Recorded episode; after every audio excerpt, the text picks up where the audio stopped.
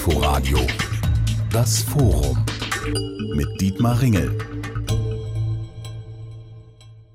Seit 28 Jahren ist Inforadio auf Sendung mit Nachrichten aus Berlin, Brandenburg, Deutschland und der Welt, mit Interviews, Berichten und Reportagen und dem Anspruch, umfassend, ausgewogen und auch unterhaltsam zu informieren. Das wollen wir auch heute versuchen. Und zwar in eigener Sache. Was machen wir so beim Inforadio? Wer entscheidet was? Wie wichtig ist uns die Meinung unserer Hörerinnen und Hörer? Darum soll es gehen in der kommenden knappen Stunde. Mein Name ist Dietmar Ringel und mit mir gemeinsam auf dem Podium sitzen Stefanie Pieper, Inforadio-Programmchefin, Angela Ulrich, Moderatorin und Korrespondentin in der ABB 24 Landespolitikredaktion Berlin. Ann-Christine Schenten ist dabei. Sie ist Podcast-Autorin und Reporterin. Alexander Schmidt-Hirschfelder, Moderator und Nachrichtenredakteur. Und Axel Dorloff, Redakteur und Moderator der Reihe Wissenswerte.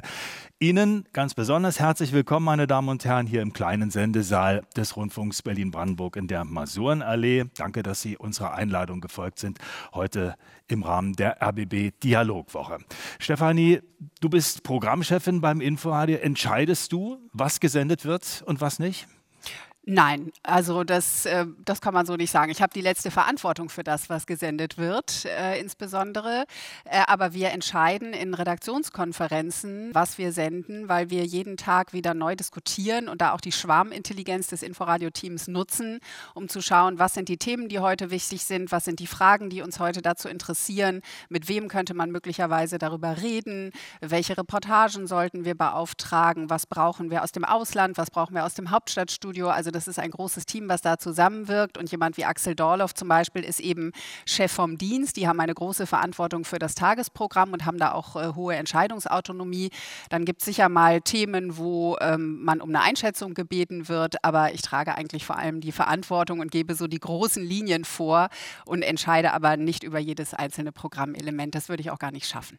Was machst du, wenn dich was ärgert im Programm? Wenn du findest, ähm, das Interview ist missglückt, die Reportage war nicht gut, rufst du dann an? An und sagst, hallo, so geht's nicht? Ich spreche dann meistens mit dem Leitungsteam darüber, weil da sind mehrere Menschen, die sind verantwortlich für die Nachrichten, für das, was wir tagesaktuell senden, für das, was wir planen und was wir an Podcasts machen. Und wenn es dann äh, mal Dinge geben sollte, wo ich denke, ach, das äh, fand ich jetzt nicht so gut oder das hätte ich anders gemacht oder hätte ich einen anderen Ansatz gewählt oder vielleicht nochmal eine andere Frage gestellt, dann gebe ich das zuerst denen mit, äh, damit die das dann wiederum ins Team kommunizieren. Lob hingegen verteile ich auch gerne selbst. So finde ich, ist es auch äh, okay und für mich jedenfalls, äh, wenn man es so handhabt. Ich bin selber allerdings auch bei Redaktionskonferenzen dabei, manchmal auch in Feedbackrunden, die wir regelmäßig nach den Sendungen haben und dann äußere ich mich schon auch äh, zum Programm. Aber in der Regel besprechen wir das halt im, im Leitungsteam. Du warst Wirtschaftsredakteurin, dann warst du Korrespondentin in London, dann warst du beim Norddeutschen Rundfunk, da hast du dich auch um Kultur gekümmert und jetzt bist du beim Inforadio. Warum bist du zum Inforadio gekommen? Also angefangen habe ich hier tatsächlich mal im Rahmen meines Volontariats bei der Berliner Journalistenschule. Da hat man so Stationen gemacht und äh, ich wollte unbedingt zum Inforadio, weil ich das sehr viel gehört habe, schon als Studentin. Und dann gab es einen Platz in der Wirtschaftsredaktion, um da ein Praktikum zu machen. Und dann bin ich da im besten Sinne hängen geblieben und habe dann wirklich sehr viele Jahre äh, sehr viel in der Wirtschaft gemacht, früh und spät und Reportagen und alles, was da so anfiel. Und dann hatte ich ähm, in der Tat die große Ehre, eben ARD-Korrespondentin in London zu sein in spannenden Zeiten, weil nämlich der Brexit äh, in diese Zeit gefallen ist. Der hat äh, uns wirklich turbulente Jahre da beschert im ARD-Studio London. Dann, wie gesagt, ein Ausflug in die Kultur und dann hat es mich aber gereizt, im Prinzip das, was ich bisher so gemacht habe, auch die verschiedenen Themen wieder zusammenzubringen. Und in dieser Position bei Inforadio, denke ich, kann ich das, ähm, weil wir ja doch ein Programm sind. Wir machen Politik, wir machen Wirtschaft, wir machen Sport, wir machen Kultur. Wir haben einen breiten Blick auf die Themen, die gerade aktuell sind in der Gesellschaft Gesellschaft und äh, das macht einfach einen Riesenspaß, das zu verantworten und mitzugestalten. Angela, du hast auch viel erlebt schon in deiner Journalistinnenkarriere. Du warst Korrespondentin in Paris, du hast im Hauptstadtstudio gearbeitet, du warst und bist Moderatorin beim Inforadio, du bist Redakteurin und Reporterin auch in der Berlin Landespolitikredaktion beim RBB. Was macht am meisten Spaß oder hat am meisten Spaß gemacht? Ach, äh es waren super Zeiten überall, muss ich echt sagen. Ich meine, eine Wiederholungswahl hat man nicht alle Tage in der Landespolitik, als ich da anfing. Ich habe jetzt gehofft, dass es nicht deswegen turbulent ist, weil ich da hingekommen bin, sondern das war ja schon davor. Und ähm, mit der Kanzlerin zu verreisen, ist auch was, wo ich immer noch von zehre, als ich im Hauptstadtstudio war. Das war sehr, sehr spannend. Aber ich meine, in Frankreich, also ich glaube, Auslandskorrespondentin, ich weiß nicht, wie du das siehst, Stefanie, aber auch woanders zu sein, äh, von da auch mit deutschem Blick zu berichten, sehr vieles schätzen zu lernen, was man hier hat, wenn man woanders ist und sieht, wie es da läuft. Ich finde, jeder sollte mal wenn es irgend geht, im Ausland leben, um dann auch wieder mit demütigem und manchmal dankbarem Blick auch hierher zu gucken. Also ich war da zu Sarkozy-Zeiten, falls sich noch irgendjemand an diesen sehr leicht äh, hyperaktiven Präsidenten erinnert. Da war ich dann plötzlich in der Rolle, unsere ruhige Kanzlerin also zumindest habe ich sehr viel Lob für diese ruhige Kanzlerin von denen in Frankreich bekommen, die den Sarkozy komisch fanden. Also ich bin total dankbar, so spannende Zeiten in verschiedenen Positionen und auch zum, um 2.45 Uhr aufstehend in der Frühmoderation zu machen. Frühmoderation, da würde ich gleich nochmal anknüpfen. Der öffentlich-rechtliche Rundfunk soll ausgewogen, umfassend berichten. Natürlich spielen subjektive Dinge auch eine Rolle, schon dadurch, dass wir Menschen sind, Subjekte und jeder einen anderen Geschmack, andere Vorlieben hat. Aber ausgewogen und umfassend mit bestimmten Dingen umzugehen, kann man das als Moderatorin überhaupt? Naja, wir versuchen schon, ich glaube, wir alle, also ich, und wenn ich für mich spreche, kann ich das jetzt sagen, wir versuchen schon zu gucken, egal wen wir gerade mal als Politiker, äh, also klar, die Auswahl, welche Themen behandeln wir. Ich habe heute früh, wer hätte ich super gerne früh moderiert, um die Basketball-Weltmeisterschaft aus allen Himmelsrichtungen zu beleuchten. War ich jetzt noch nicht. Aber sonst äh, sind es ja auch oft politische Themen, die wir beleuchten, aber dann eben auch zu gucken, je nachdem, wen ich habe. Wenn ich einen CSU-Politiker habe, versuche ich halt die andere Position einzunehmen. Wenn ich jemanden von den Grünen habe, versuche ich den oder die zu grillen von der anderen Seite. Das ist dann überhaupt nicht meine zwingend jeweils Position.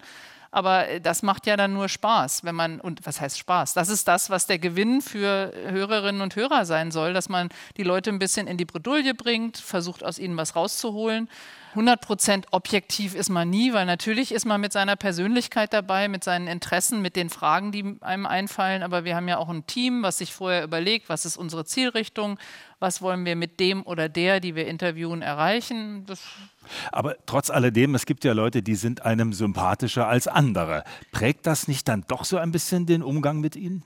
Vielleicht ist es da ein bisschen schwieriger, gemein zu sein, aber ich glaube, ich kann bei jedem gemein sein. Alexander Schmidt-Hirschfelder, in jüngster Zeit vor allem als Nachrichtenredakteur aktiv. Da würde ich gleich mal anschließen. Alexander, bei Nachrichten ist das ja noch ein bisschen strenger. Also Moderatoren, ich glaube, da hat jeder Hörer, jede Hörerin Verständnis, wenn man da ein bisschen mehr Emotion vielleicht reinlegt. Also Sympathie oder Antipathie sollte nicht zu hören sein, was den Umgang mit Gesprächspartnern angeht. Aber bei den Nachrichten ist das ja geradezu verboten. Wie kriegt man denn sachliche, korrekte, neutrale Nachrichten zustande? Offen gestanden, diese Frage stellen wir uns jeden Morgen, wenn wir um 4 Uhr zum Frühdienst erscheinen, aufs Neue. Und nicht, weil wir total unfähig wären, sondern weil das eigentlich mit das Haupthandwerkszeug ist. Wie kriegen wir das eigentlich heute wieder hin? Ich meine, Sie, die Hörerinnen und Hörer, wissen, was für unheimlich schwere Themen wir zu beackern haben.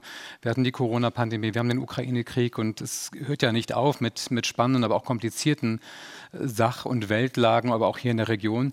Das heißt, die ähm, Diskussionen äh, am Nachrichtentisch, so nenne ich es jetzt mal, da wo wir Redakteurinnen und Redakteure für die Nachrichten sitzen, sind, äh, sind eigentlich täglich, um nicht zu sagen mindestens stündlich, wenn es darum geht, eine neue Meldung kommt rein, wie verhalten wir uns dazu? Wir sind ja äh, gehalten, es ja nicht nur irgendwie zu vermelden, sondern ja auch dann für, für Sie wiederum, unser Publikum zu entscheiden, ist das eine Nachricht, äh, in welchem Winkel müsste man das angehen, womit verknüpft man es oder auch eben extra nicht.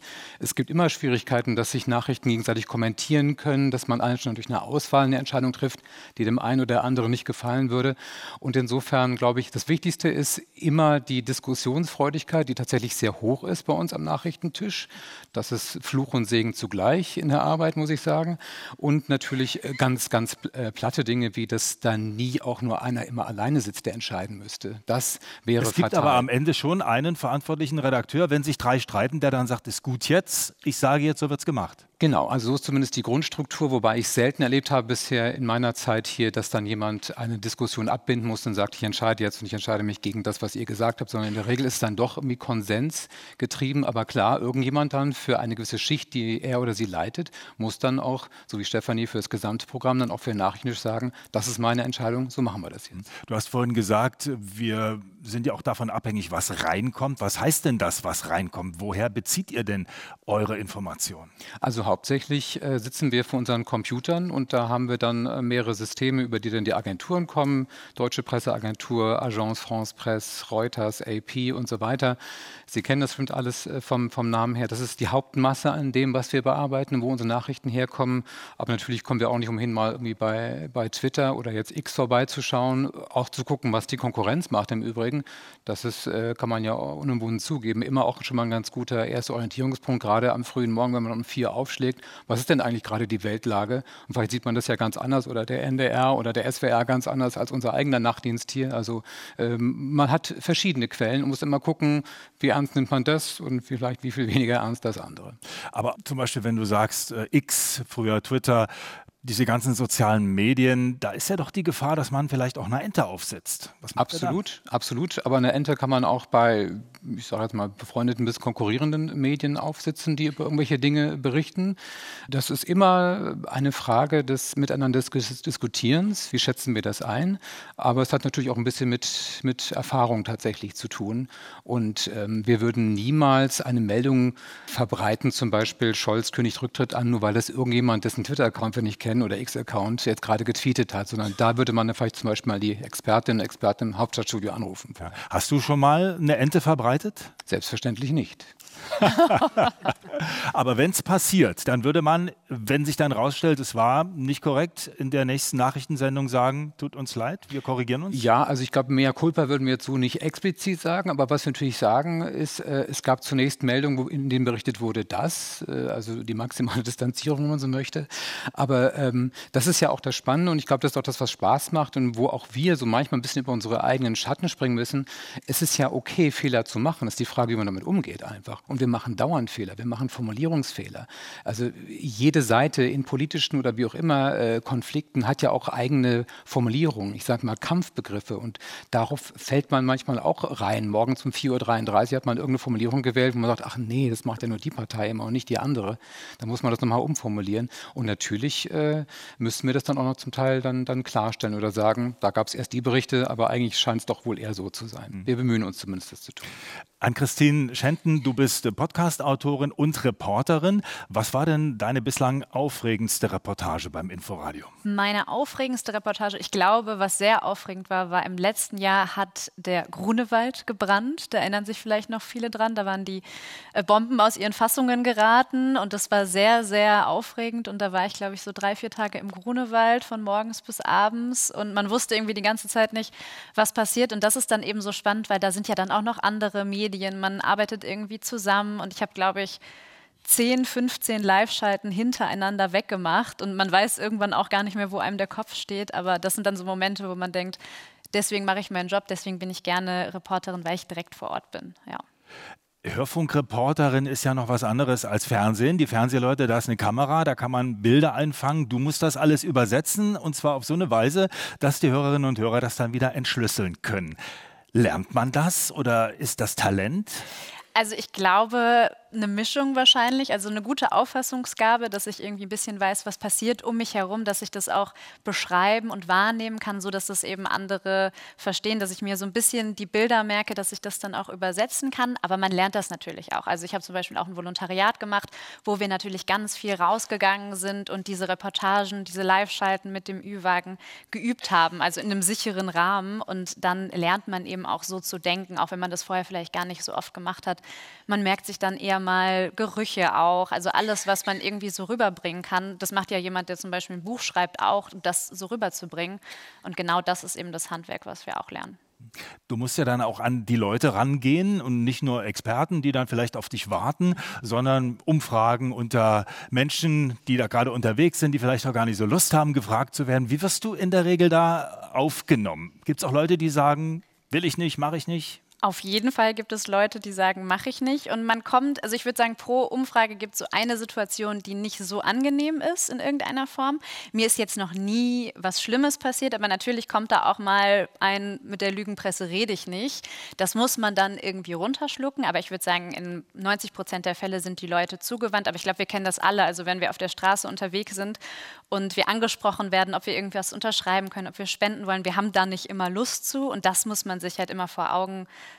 dass die Leute auch einen nicht persönlich angehen, wenn die keine Lust darauf haben. Und in der Regel sind die Leute aber zugewandt, die kennen den RBB, die kennen auch die ARD, das steht beides auf unseren Mikrofonen drauf und die sind dann auch erstmal interessiert. Und ich glaube, wenn die Frage, die ich diesen Menschen stelle, die irgendwo berührt, die das am Morgen schon in den Nachrichten gelesen haben oder gehört haben bei uns und dann irgendwie sich schon eine Meinung gebildet haben, dann freuen die sich auch, wenn sie das mal kundtun können. Stichwort Lügenpresse hast du vorhin kurz angesprochen.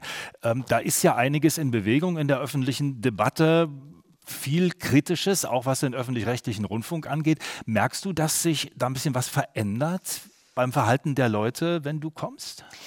Also natürlich war man im Zuge der RBB-Krise im letzten Sommer vielleicht noch mal besonders sensibel, hat noch mal besonders wahrgenommen, wie gehen die Leute mit mir um. Vielleicht kam da auch noch mal das ein oder andere kritischere Wort mehr.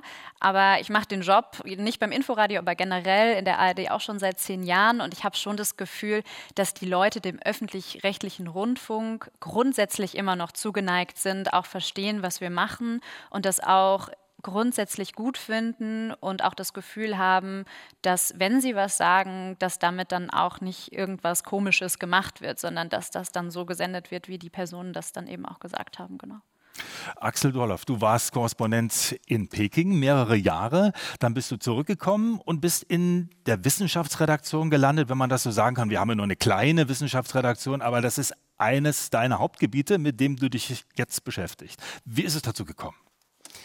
Das äh, hatte im Prinzip äh, da seine Gründe, dass ich das vor Peking auch schon mal eine Zeit gemacht hatte. Wir hatten ja sehr lange Jahre einen Wissenschaftsredakteur, Thomas Prinzler, äh, der die Wissenschaftsredaktion gemacht hat. Und den habe ich mal, als er ähm, ein halbes Jahr in die äh, Kulturredaktion ausgeliehen wurde, habe ich den vertreten damals. Und das war halt immer so eine Sache, die ich mal gemacht hatte. Und deshalb hat man mich gefragt, als ich noch in China war, hättest du da Lust drauf, dich wieder um die Wissenschaft zu kümmern? Und dann habe ich gleich gesagt, ja, weil ich das gerne mache. Ich mache es nicht alleine. Wir sind ein Team mittlerweile, machen das äh, mit mehreren Leuten.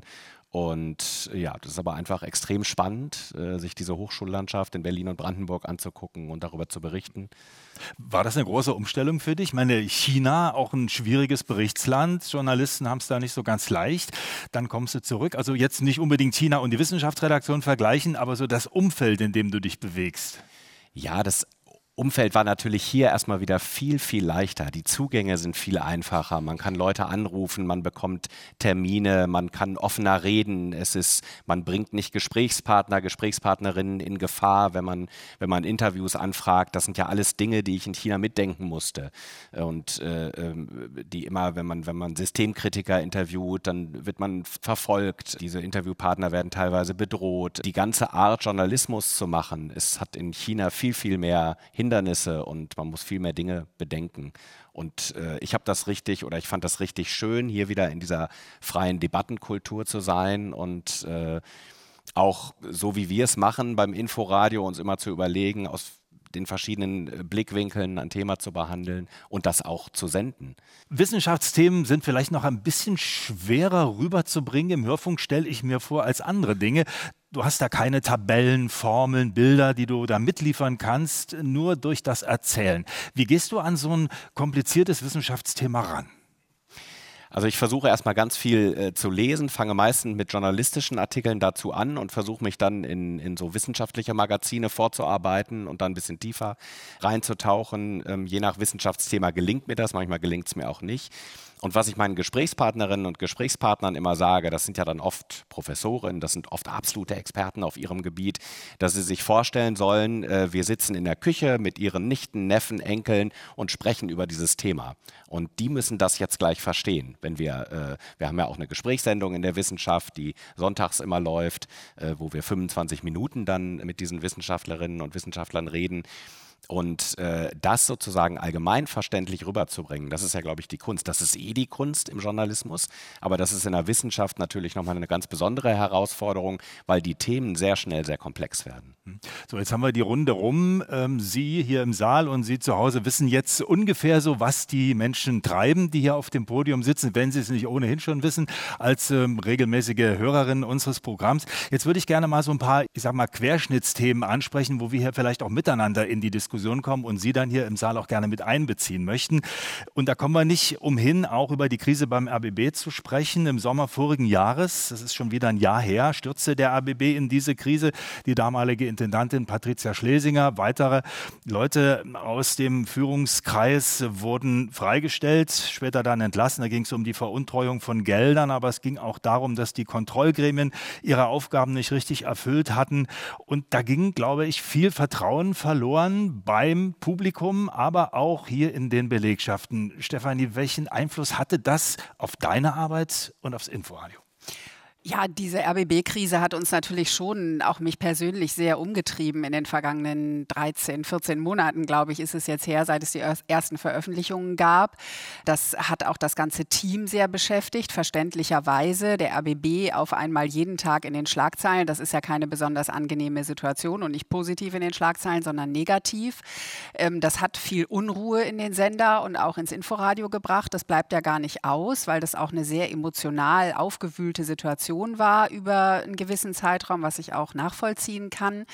Ähm, insofern waren das schon schwierige Arbeitsbedingungen, was mich aber freut, was uns in der ganzen Zeit gelungen ist weiter so gutes Programm zu machen, wie es das Publikum äh, verdient hat und wie es das gewohnt ist. Äh, wir haben ja dann irgendwann auch begonnen, journalistisch selber über diese Krise zu berichten, nicht vom ersten Tag an, aber dann ab einem bestimmten Moment. Wir haben dann auch ein RBB-Rechercheteam gegründet und das, was dieses Team selber sozusagen gegen das eigene Haus, wenn man so will, recherchiert hat, haben wir ja auch im Inforadio veröffentlicht. Und ähm, das hat es uns dann ab einem gewissen Punkt, äh, so schwer uns das manchmal gefallen ist, äh, Kritik an an uns selber zu senden, auch geholfen, selber in der Redaktion mit dieser Krise umzugehen, weil wir wenigstens gesagt haben, okay, wir tun das, was jetzt journalistisch geboten ist. Wir berichten darüber und lassen auch da verschiedene Menschen und Sichtweisen zu Wort kommen. Aber dann haben wir eine unruhige Zeit gehabt, haben eine Interimsintendantin gehabt. Jetzt haben wir seit ähm, dem 1. September eine Intendantin Ulrike Demmer, die für fünf Jahre da ist. Es sind viele Dinge schon angestoßen worden. Es gibt einen Zukunftsprozess und es geht hoffentlich jetzt in etwas ruhigeren Gewässern weiter, als es in den vergangenen 14 Monaten war, damit wir uns auf das konzentrieren können, was wir am besten können, nämlich gutes, ausgewogenes, öffentlich-rechtliches Programm im besten Sinne zu machen. Angela. Stefanie hat eigentlich sehr viel gesagt. Klar, ich fand ganz toll, dass wir das halt auch intern hingekriegt haben, darüber zu berichten. Und so Momente, ich war ja auch als Landespolitikreporterin zum Teil hier, wenn interne Rundfunkratssitzungen waren, das ist, war mal unser Beritt, dann darüber zu berichten und dann da mit dem Mikro davor zu stehen und zu versuchen, von der scheidenden Intendantin noch einen Ton zu kriegen, ist jetzt so mitteltoll. Damals, als ich noch im Hauptstadtstudio mit Merkel war, unterwegs war, habe ich öfter Lügenpresse-Vorwürfe bekommen und immer wieder erstens zu zeigen, dass wir wirklich versuchen, ausgewogen, objektiv, so objektiv es geht zu berichten, so viele Leute es geht. Und dann haben, hat man so einen Skandal, der einem dann doch natürlich als Gesichtsstimme Mitarbeiter, Mitarbeiterinnen des RBB schon öfter vor die Füße geworfen wird. Toll war das nicht und die Stimmung war schon hart hier im Haus, aber ich habe das auch die Hoffnung, dass wir daraus jetzt so viel ziehen, dass wir da auch wieder äh, positiv gucken mit der neuen Chefin. Axel. Ja, und was mich manchmal, vielleicht ist es nur ein schwacher Trost, aber was, was mich manchmal getröstet hat, ist, es war ja keine Krise der RBB-Programmmacher. Es war keine Krise der Leute, die wirklich hier Journalismus machen, ja, sondern es war äh, zuallererst eine, eine Führungskrise. Äh, es ging um, um, intransparente Kosten für geplante Medienhäuser. Es ging, geht um Seilschaften, von denen wir bis heute nicht wissen, wie das genau funktioniert hat. Aber uns wurde ja nicht ähm, vorgeworfen, wir berichten falsch, wir berichten äh, irgendwelche Skandale, die mit, unseren, mit unserer ureigenen Arbeit als Journalisten zu tun haben. Und das hat mich zumindest manchmal getröstet. Aber ich, sonst stimme ich natürlich total zu. Das hat alle wahnsinnig beschäftigt. Das hat auch bestimmt nicht äh, für gute Stimmung äh, gesorgt. Alexander, die Frage nochmal an dich. Negative Nachrichten über das eigene Haus in die Öffentlichkeit rauszusenden, das macht ja keinen Spaß. Hat dich das berührt oder hast du da gesagt, hier kann ich ganz einfach journalistisch handeln? Das, was wahr ist und was wir an Informationen haben, geht raus? Oder hättest du doch lieber mal vielleicht ähm, innegehalten an dieser Stelle? Ich würde eher sagen, die Schreibtischkante gebissen hätte ich gerne ab und zu mal äh, bei Nachrichtendiensten. Also natürlich, äh, wie schon alle vorher gesagt haben, das war ein Nackenschlag. Wir hatten erst die Pandemie, wo wir unter schwierigen Bedingungen gearbeitet haben. Die war noch nicht ganz vorbei. Dann kam der Ukraine-Krieg. Dann kam der Sommer 22. Man dachte, mal gucken, vielleicht können wir jetzt mal ein bisschen ausatmen. Aber natürlich war es dann nicht so. Dann kam diese RBB-interne Krise dazu, die uns dann zum deutschlandweiten Gespött gewissermaßen gemacht hat. Ja, das klar war anstrengend, aber ich muss sagen, was von Anfang an beruhigend war, war, dass wir eigentlich das klare Signal immer bekommen haben, wir gehen damit um, wie mit jeder anderen Krise, die nicht beim RBB stattfindet, auch. Also wir berichten darüber, wir sagen das, was wir wissen, wir geben Sachen mit Quellenangabe wieder, Stichwort Business Insider, was andere möglicherweise berichten gerade über uns. Und ähm, insofern war das eigentlich ein ganz gutes Ventil, weil auseinandersetzen muss man sich als RBB-Mitarbeiter ohnehin mit diesem Skandal. Das konntest du ja gar nicht abstellen. Wenn du es dann aber auf professionelle und auf kanalisierte Weise machst, nämlich dann einfach mal eine kühle, runtergeregelte Nachricht zu schreiben, dann kann es auch ganz kathartisch wirken eigentlich. Insofern Glück im Unglück fast. Inforadio beschäftigt sich im Forum heute mit sich selbst, mehr oder weniger. Wir lieben das Warum und Ihre Fragen ist das Thema heute im Forum. Ihre Fragen, das sind ganz konkret gleich auch die Fragen und Anregungen der Hörerinnen und Hörer, die hierher in den kleinen Sendesaal des Rundfunks Berlin-Brandenburg in die Masurenallee gekommen sind, wo wir dieses Forum aufzeichnen. Mein Name ist Dietmar Ringel. Herzlich willkommen Ihnen. Auf der Bühne gemeinsam mit mir sitzen Stefanie Pieper, die Inforadio-Programmchefin, Angela Ulrich, Moderatorin und Korrespondentin Korrespondentin in der ABB 24 Landespolitik, Redaktion Berlin. Mit dabei ist Ann-Christine Schenten, Podcast-Autorin und Reporterin, Alexander Schmidt-Hirschfelder, Moderator und Nachrichtenredakteur und Axel Dorloff, Redakteur und Moderator der Reihe Wissenswerte. Wir haben gerade schon über die ABB-Krise gesprochen, die so vor einem guten Jahr begann und dann richtig reingehauen hat, die natürlich auch an Inforadio nicht vorbeigegangen ist. Ähm, Ann-Christine, dich hätte ich gerne noch gefragt, auch wieder, weil du die Jüngste hier bist, hast du damals vielleicht mal gezweifelt, ob Inforadio für dich der richtige Ort ist oder überhaupt der RBB? Man kann ja auch zum NDR gehen, man kann zum WDR gehen oder ganz was anderes machen. Man kann bei TikTok unterwegs sein. Also, hast du da kurz gezweifelt, ob das hier für dich so weitergehen soll? Also, ich würde lügen, wenn es keine Momente des Zweifels gab in der Zeit. Also, es war mein zweites Jahr beim Inforadio. Das erste Jahr war extrem geprägt von der Pandemie. Das heißt, es war auch das zweite Jahr, wo man dann auch endlich mal so in der Redaktion ist. Und ich glaube, was da vor allem irgendwie das war, was mich gestört hat, war, dass die Stimmung auf einmal natürlich irgendwie unten war. Also man geht ja eigentlich, man liebt diesen Job, man freut sich rauszugehen, man freut sich in der Redaktion zu sein und das nagt natürlich an einem. Aber ich habe jetzt ehrlich gesagt nie ernsthaft hinterfragt, dass ich jetzt zu einem anderen Sender gehe, weil da ja alles besser läuft, sondern das klang ja hier auch schon mal an. Es hat natürlich auch den Blick auf bestimmte Probleme einfach geschärft. Also auch als freie Mitarbeiterin hat man irgendwo dann auch vielleicht noch mal mehr eine Stimme bekommen, weil natürlich auch klar war, wir sind irgendwo auch die Betroffenen dieser Krise. Und da war ja auch auf einmal eine Aufmerksamkeit dafür, wie werden wir eigentlich bezahlt, wie läuft es eigentlich, wie arbeiten wir eigentlich? Und ich glaube, das hat uns irgendwo hoffentlich auch in eine Position der Stärke gebracht, dass man da rausgehen kann und dass da eine Aufmerksamkeit für unsere Situation, unsere Arbeitsweise ist. Ähm, und deswegen habe ich nie ernsthaft darüber darüber nachgedacht, aber klar, Zweifel sind dann da auch gewesen.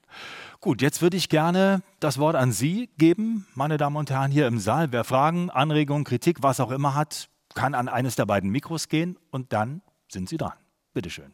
Ja, Oswald Richter ist mein Name. Erstmal muss ich sagen, ich bin notorischer äh, Inforadio-Hörer, seitdem es Inforadio gibt und bin aber auch in verschiedenen Verbänden im öffentlichen Nahverkehr engagiert und äh, ein Drittel der Berliner besitzt ja nur ein Auto und zwei Drittel sind ja praktisch zwangsweise mehr oder weniger den öffentlichen Nahverkehr angewiesen. Und mir ist an den letzten Wochenenden manchmal aufgefallen, dass zum Beispiel um 12 Uhr in den Nachrichten kommt, auch bei den ersten ellenlange äh, Staus und weiß ich Meldungen und dann irgendwann kommen dann die gestörten S-Bahn-Züge.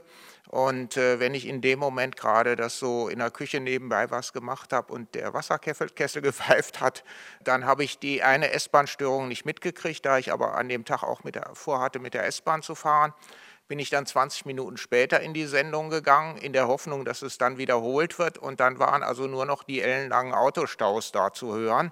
Ich würde mir als äh, Bahnkundenvertreter halt eben wünschen, wenn da doch auch äh, das möglichst ausgewogen berücksichtigt wird.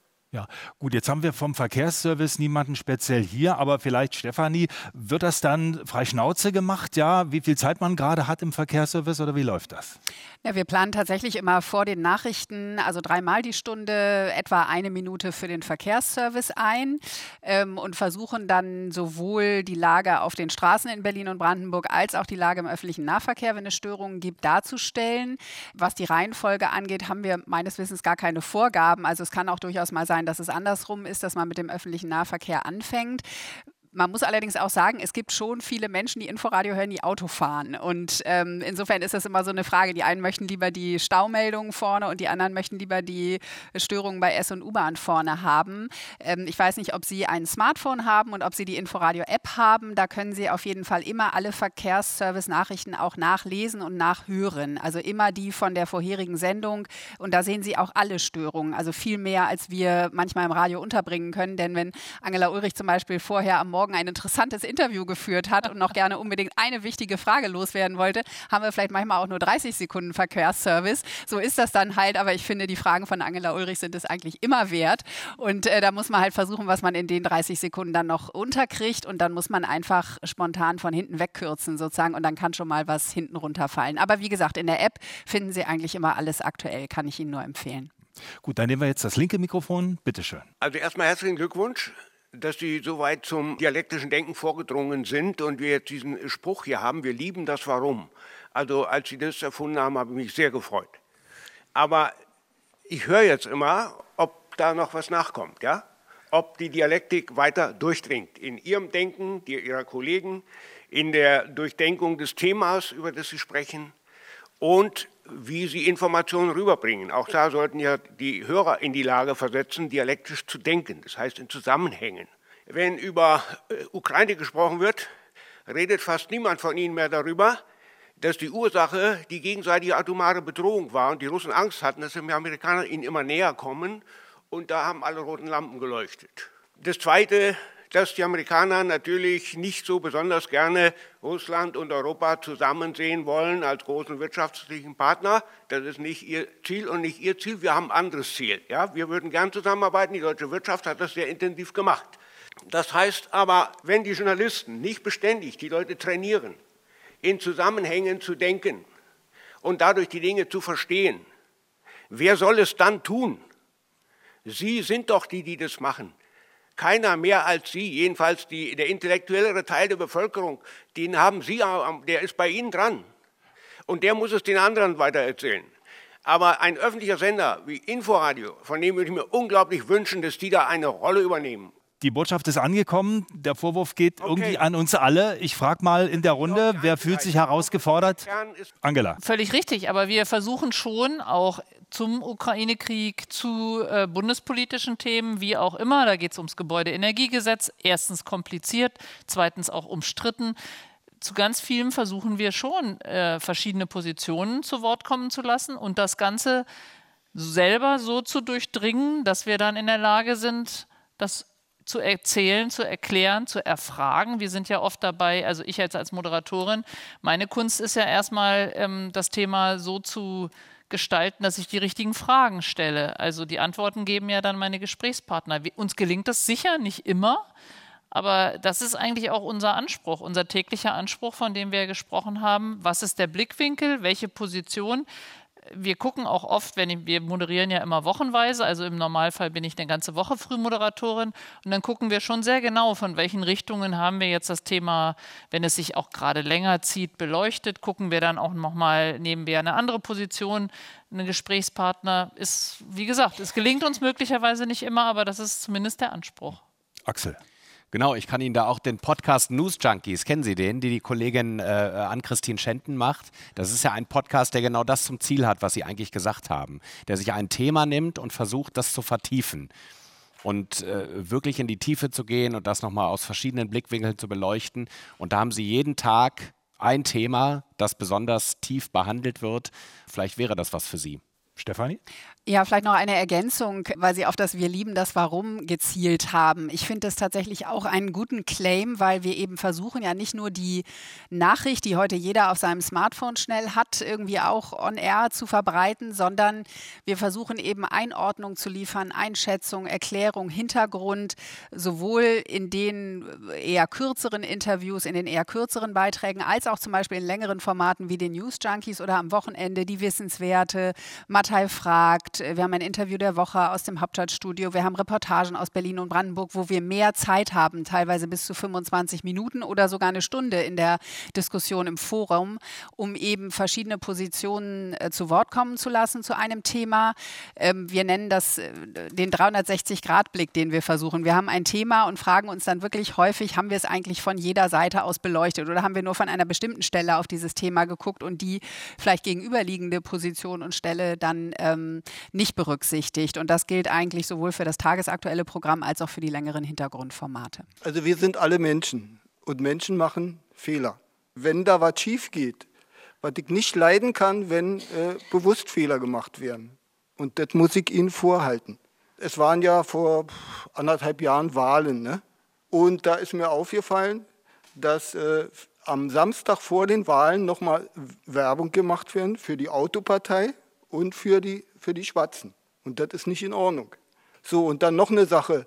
Es gab ja die Klima, Klimakleber, die gibt es ja immer noch. Ne? Äh, da kann man sich drüber streiten. Und die machen das ja nicht, um uns zu ärgern, sondern die sehen das sehr, sehr richtig, dass hier was gemacht werden muss. Und die Regierung macht zu wenig. Und deshalb machen sie das. Und wenn die, wenn die Gelben und, und auch die Schwarzen sagen, das sind Verbrecher oder sind Kriminelle, dann ist das nicht in Ordnung. Dann erwarte ich eigentlich, dass von ihnen Widerspruch kommt. Und der ist nicht gekommen. Alexander, vielleicht fängst du mal an. Wie viel Wertung darf denn überhaupt drin sein? Jeder Mensch hat ja so seine Überzeugung, seine Vorlieben. Manches findet er gut, manches findet er nicht gut. Der eine wird sich beklagen über einen Bericht und der andere wird sagen, genau so sehe ich es auch. Das ist so. Und als Sie jetzt die Klimakleber gerade ansprachen, haben Sie ja vielleicht ein bisschen mitbekommen, dass so durch die Hälfte des Publikums ein gewisses Raunen gerade ging. Und genauso wie das ist, das ist das eben auch bei uns zum Beispiel am, am Nachrichtentisch.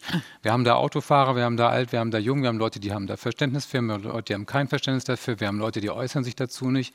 Das Wort Verbrecher im Zusammenhang mit diesen Aktionen ist in einer Nachricht vom RBB 24 Inforadio meines Wissens noch nicht aufgetaucht. Ich weiß nicht, wo es äh, sonst. Aber nicht als Wertung. Höchstens dann wäre es ein Zitat eines Politikers vielleicht gewesen. Aber das ist was anderes. Wenn ein Politiker XY sagt bei uns im Interview, er oder sie findet, das sind Verbrecher, dann kennzeichnen wir das ja als ein Zitat. Dann sagen wir nicht, Inforadio nimmt hier mit Stellung zu einem Sachverhalt. Das ist gar nicht unsere Aufgabe. Nur der Punkt ist ja, worauf ich eigentlich hinaus will, den kritischen Blick, den Sie einfordern, den haben wir tatsächlich ja selber auch in der Redaktion selber. Wir sind ja kein monolithischer Block und das ist, um es jetzt mal ein bisschen pathetisch zu sagen, auch der Vorteil des öffentlich-rechtlichen Rundfunks nach wie vor, dass wir nicht ein, ein, ein ideengetriebenes Unternehmen sind, sondern wir sollen tatsächlich die Breite der Gesellschaft abbilden und das tun wir mehr oder weniger auch im redaktionellen Alltag, allein schon durch die Zusammensetzung, wer wir sind, aber auch durch die Überzeugung, die wir vertreten oder auch eben nicht vertreten. Das heißt, die Debatte, die Sie, die Sie einfordern, die findet tatsächlich statt wie auch vorher gesagt wurde, bei, bei Themenauswahl. Sie haben gar keine Ahnung, das, deswegen wäre es total spannend, wenn Sie oder eben auch andere da mal teilnehmen könnten, was für hitzige Debatten wir zum Beispiel dann morgens in der Redaktionskonferenz haben, wo wir uns gegenseitig manchmal höflich noch im Rahmen, aber schon auch ein bisschen die Köpfe abreißen können. Also ich glaube, diese Debatte ist äh, zu Recht eingefordert, aber sie findet auch statt.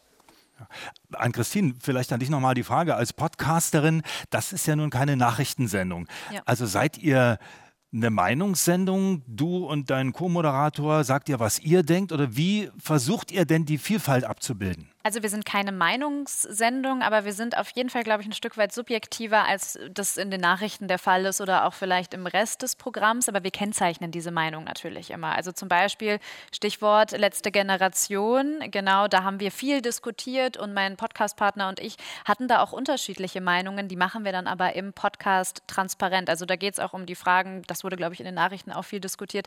Sind das jetzt Aktivistinnen oder Aktivisten? Sind das Demonstrierende? Wie sind diese Wörter jeweils besetzt? Das sind ja Aushandlungsprozesse, die wir in der Redaktion machen und wo wir uns dann natürlich auch im kleinen Kreis erstmal darauf einigen, was wir sagen. Und dann geht die Debatte ja auch los und dann passen wir da vielleicht auch nochmal an. Und genau das Wichtige ist, glaube ich, immer, dass wir Meinungen, wenn wir sie im Podcast ähm, kundtun, dass wir das dann immer kennzeichnen, dass einfach Sie als Hörerinnen und Hörer genau wissen, das ist jetzt die Meinung von Ann-Christine Schenden, das ist die Meinung äh, von Martin Spiller zum Beispiel oder von Alexander Schmidt-Hirschfelder. Das ist jetzt nicht das, was Inforadio denkt, weil wir geben ja erstmal nur wieder.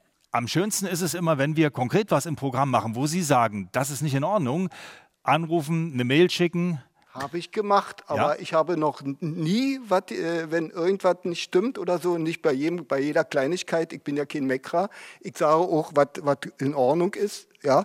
Sie haben da noch nie ist, eine Antwort Da ist in den Jahren, wo ich äh, Inforadio noch nie was zu, äh, rausgekommen und ich höre ständig Inforadio bei meiner Arbeit zu Hause. Gut, also da, da stimmt irgendwas nicht. Okay, dann das nehme ich jetzt gleich mal noch auf. Was machen wir denn mit kritischen oder lobenden ähm, Hörermeinungen? Stefanie, und dann vielleicht die Runde mal rum, wer da ja. Erfahrungen hat. Genau, wir haben äh, eine Kollegin im Programmservice, die sozusagen am Telefon ist und äh, Anrufe entgegennimmt mit Lob oder auch Kritik zum Programm und die auch alle Mails liest, äh, die zu uns kommen. Und wir haben tatsächlich den Anspruch, und wenn das in Ihrem Fall nicht passiert sein sollte, tut mir das leid, dass wir jeden Anruf, jede Mail auch beantworten. Es sei denn, es ist sozusagen anonym, dann befassen wir uns damit tatsächlich nicht. Oder es ist im Ton so beleidigend, dass wir sagen, das verdient jetzt keine Antwort. Aber wenn jemand ordentlich seine Argumente oder seine Sicht Sichtweise auf unser Programm vorträgt, dann äh, beantworten wir das eigentlich immer. Wie gesagt, wenn das bei Ihnen nicht passiert ist, müssen wir dem nochmal noch nachgehen. Aber das ist schon der Anspruch, den wir haben. Und es melden sich natürlich in der Tat äh, viele Menschen bei uns. Die meisten mit Kritik ist, äh, oder auch mit Themenanregungen. Auch das ist wertvoll, weil manchmal auch ja Menschen aus den Stadtteilen oder den Regionen in Brandenburg, den Orten, wo sie leben, einfach äh, ein Thema haben, was sie an uns herantragen. Und dann gucken wir schon mal, Mensch, ist das nicht vielleicht doch ein größeres Thema? Können wir da mal eine Reporterin oder einen Reporter drauf ansetzen? Insofern ist uns dieses Feedback wirklich sehr wichtig.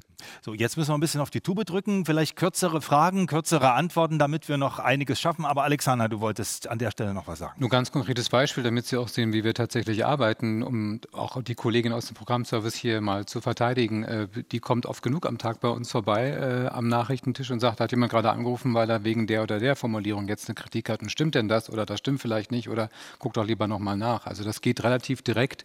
Also diese, diese Fälle erlebe ich äh, sehr, sehr häufig tatsächlich. Also dann war es jetzt in Ihrem Fall irgendwie anders gelaufen, tut mir sehr leid, aber ich kann wirklich, ich schwöre es sagen, aus dem Arbeitsalltag, es kommen ständig relativ direkt bei uns auch Kritikpunkte direkt von der Hörerschaft an, was auch genau richtig so ist. Marit Schatzmann, bin angehende Lehrerin, habe viele, viele Jahre schon in der Klima, also Klimabildungsarbeit gemacht, äh, bin bei den Parents for Future aktiv, bei den Eltern gegen die Fossilindustrie, habe äh, viele, viele, viele Stunden für den Volksentscheid gefleiert äh, mit meinem Dreijährigen an der Hand und mache mir eben große Sorgen, dass sich im Prinzip noch in der Kindheit unserer Kinder entscheiden wird, ob sie eine lebenswerte ähm, Zukunft haben. Und ich merke wirklich, dass mich das sehr, sehr, sehr stark betrifft. Und meine Frage jetzt ist, weil Sie das vorhin mit Wissenschaft gesagt haben, und da konnte ich mir richtig bildlich vom inneren Auge vorstellen, wie Sie eben mit spannenden Menschen aus der Wissenschaft sprechen. Und das ist total gut und total wichtig. Aber vorhin fand ich das so spannend und haben mir das sofort aufgeschrieben, ähm, wie der Herr aus der Redaktion vom Inforadio uns erzählt hat, dass Menschen aus der Industrie häufig sehr schwer zu kriegen sind ähm, so ans Radio. Und ähm, ja, jetzt so jemand von der Autoindustrie, den kriegt man jetzt eher schwer und so. Und wenn ich mir als überlege und wirklich jetzt als, als Mensch, als Mutter, was fossile Industrie wirklich ähm, der Menschheit schon angetan hat, das kann man ja nicht einfach so laufen lassen, dass man die dann eben nicht zu Wort kriegt. Also die muss man schon mal kritisch konfrontieren. Also an Sie die Frage mit der Wissenschaft und der Industrie und der der Beeinflussung, also als ich verstanden habe, wie politische Entscheidungen, wie viel Macht dahinter steckt von bestimmten Industrien, das hat mir wirklich mich einmal so in meinem Demokratieverständnis wirklich erschüttert und ich würde gern, hätte gerne, dass darüber transparenter berichtet wird und kritischer. Das machen wir, glaube ich, aber auch. Also ich kann Ihnen vielleicht ein Beispiel aus der vergangenen Woche geben. Da war ja die IAA, die Internationale Automobilausstellung in München. Und in dem Zusammenhang haben wir genau das Thema Autos, Zukunft des Verkehrs. Was sind da für Konzepte auf dem Tisch aus ganz verschiedenen Gesichtspunkten beleuchtet? Wir hatten den BDI, wir hatten nicht äh, den Präsidenten des BDI, aber wir hatten die Geschäftsführerin im Gespräch. Wir hatten auf der anderen Seite Luisa Neubauer, die natürlich sozusagen kritisch der IAA gegenüber ist und für ganz andere Verkehrskonzepte spricht. Also da war eigentlich genau dieses Beispiel und da haben wir, also ist es uns schon gelungen, auch aus der Industrie Leute zu sprechen und die mit Kritik zu konfrontieren.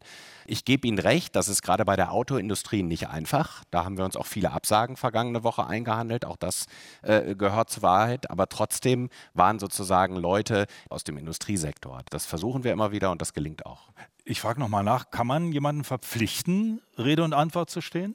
Nö, verpflichten, verpflichten kann man niemanden natürlich. Wir sind ein freies Land. Wir also Politiker kann man schon in gewisser Weise verpflichten. Zwingen kannst du niemanden, aber wir geben uns große Mühe, fragen sehr frühzeitig an. Wir haben ja eine Planungsredaktion, die Themen dann auch schon sehr frühzeitig äh, versucht zu setzen. Und wir sind super hartnäckig und sehr charmant und manchmal schaffen wir es trotzdem nicht. So ist es. Aber die Frage ist dann äh, investigativer Journalismus, wenn jemand nicht Rede und Antwort stehen will. Ähm, beim Inforadio, Stefanie, gibt es da sowas? Also wir arbeiten beim Inforadio eng zusammen, auch mit der Redaktion RBB24 Recherche, die fürs ganze Haus sowohl regionale als auch nationale Themen sozusagen da sehr tief reingeht und wirklich über Wochen, manchmal auch über Monate an einem Thema dran ist und versucht etwas auszugraben, etwas Exklusives eben äh, zu recherchieren. Und das verbreiten wir dann heutzutage eben auf verschiedenen Ausspielwegen im Fernsehen, online, Social, aber eben auch im Inforadio. Wir haben selber Inforadio keine eigene Investigativredaktion, sondern sondern haben uns eben im RBB entschieden, was ich auch richtig finde, lass uns doch an der einen Stelle die, die Ressourcen bündeln. Da haben wir ein Team von Leuten. Das ist ja auch ein besonderes Know-how, was da gefordert ist, wenn man investigativ recherchiert. Ähm, und die machen das sozusagen für uns und wir haben das dann aber eben im Programm, was die rausgekriegt haben, zu, zu welchem Thema auch immer. Also die setzen sich dann, suchen sich dann selber Themen, kriegen auch manchmal Hinweise natürlich äh, auf irgendwelche Skandale und gehen dem dann nach. Ich bin auch Lehrerin an einer Berufsschule und habe selber Kinder. Das heißt, ich habe viel mit jungen Menschen zu tun. Ich meine, die Klimakrise ist eine Krise, intersektional hängt alles zusammen. Was mir im Moment halt auch sehr Sorgen macht, ist der Schutz unserer Demokratie. Wie bereiten Sie Interviews vor mit einer Partei, die vom Verfassungsschutz beobachtet wird und äh, eine Jugendorganisation äh, hat, die eindeutig, also die als verfassungsfeindlich eingestuft ist? Ich vermisse in Interviews tatsächlich häufig ein Gegenhalten, ein Dekonstruieren von rechten Wording und halt auch ein, teilweise ein Enttarn von Dog Whistling, wenn halt bestimmte Begriffe genutzt wird, dass das nicht eingeordnet wird. Das heißt, ähm, wie kann dieses Framing von journalistischer Objektivität oder Neutralität noch gehalten werden, wenn wir uns im Kampf um unsere Demokratie befinden? Ja, glaube eine schwierige Frage. Wer stellt sich ihr? Ich Angela? kann gerne was sagen, aber ich rede hier relativ viel. Ich hoffe, das ist okay. Weil das sind die, also für mich auch die schwersten Interviews. Wir haben jetzt auch gerade noch mal uns überlegt, weil ja auch im nächsten Jahr Wahlen in Brandenburg, Landespolit also Wahlen sind, wo auch die AfD sehr stark ist, dass wir da auch noch mal ein bisschen versuchen, uns zu trainieren, weil das ist oft, ähm, also da wird, da wird ja oft wirklich auch mit Wording äh, gehandelt und gemacht, um uns in die Enge zu treiben als äh, Moderatoren, also als Fragestellende. Aber ansonsten ist es ein Interview, wie jedes andere. Ich versuche, mir die Positionen vorher klar zu machen. Ich versuche, wie bei jedem anderen Interview, rauszufinden, wo kann ich den und diejenige meine Gegenposition äh, darstellen? Wie kann ich sie aus der Reserve locken? Wie kriege ich das hin? Das versuche ich bei, auch wenn ich mit einer Grünen und mit einem SPD, CDU rede. Und das erlebe ich oft als schwieriger, aber wir sind auch sehr, also wir sagen auch, wir müssen unbedingt mit AfD-Leuten äh, deren Meinung hören und dann auch versuchen, hart gegenzuhalten. Das ist nicht immer, es gelingt uns nicht immer, aber es ist mein Bestreben, das zu tun. Und ich muss mich vorbereiten, wie auf jedes andere Interview auch. Vielleicht ein bisschen mehr. Ja, ich frage trotzdem noch mal in die Runde. Die AfD ist eine Partei, die im Deutschen Bundestag sitzt, die in Landesparlamenten sitzt, in vielen Kommunalparlamenten. Der öffentlich-rechtliche Rundfunk bildet die gesellschaftliche Debatte ab? Ist es dann wirklich unsere Aufgabe zu entlarven, zu enttarnen? Oder müssen wir nicht in erster Linie Transparenz herstellen, damit die Hörerinnen und Hörer dann damit umgehen? Alexander? Die Frage ist schon super formuliert und ich kann nur Ja antworten im Prinzip.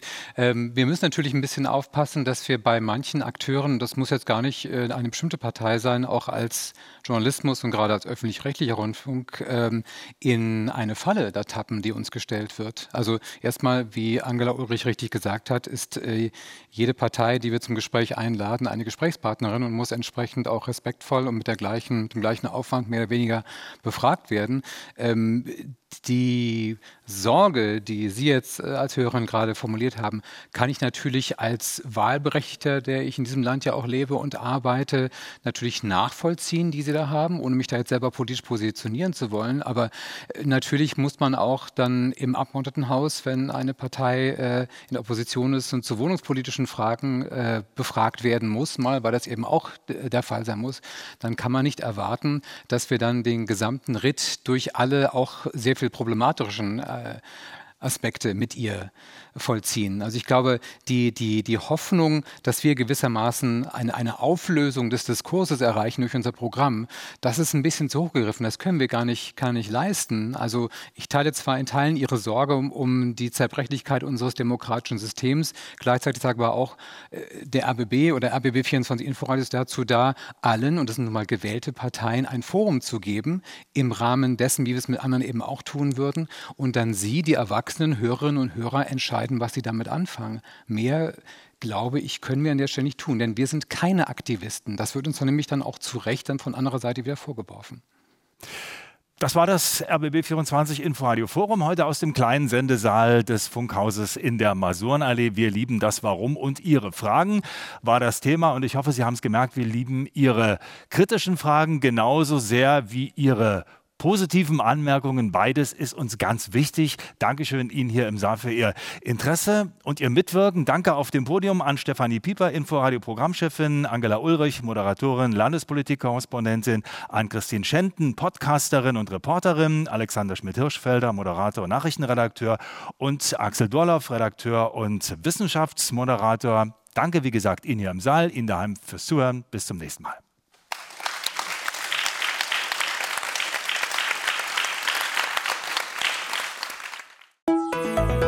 RBB 24 Inforadio vom Rundfunk Berlin-Brandenburg.